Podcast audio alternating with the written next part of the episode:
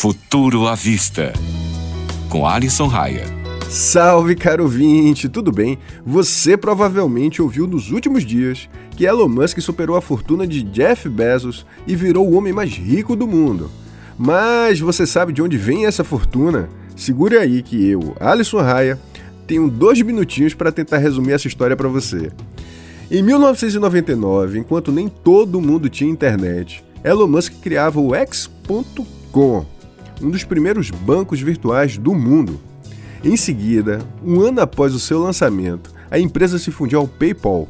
E pouco tempo depois, Musk resolveu vender a empresa e conseguiu seu primeiro bilhão.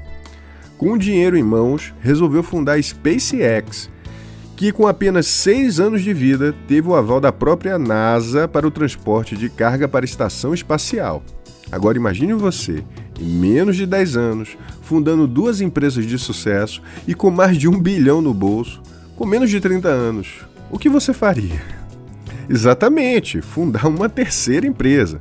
E foi assim que ele chegou no mercado com a proposta da Tesla, lá em 2003 a ideia era comercializar carros elétricos a preços acessíveis, os famosos sedãs.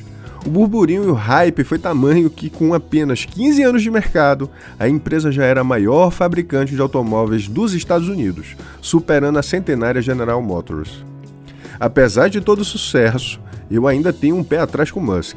Seu Twitter tem algumas publicações, no mínimo, controversas. Quando questionado sobre a exploração de lítio na Bolívia e um possível golpe por parte dos Estados Unidos, Musk respondeu que eles dão um golpe em quem quiserem. E como já falamos por aqui, antes, a tecnologia, por mais incrível que seja, não pode deixar para trás valores como responsabilidade e humanidade, não é mesmo? Mas e você? O que acha do empresário? Ele é de fato o Tony Stark da vida real? Comenta lá no nosso Instagram. O endereço é arroba Vista.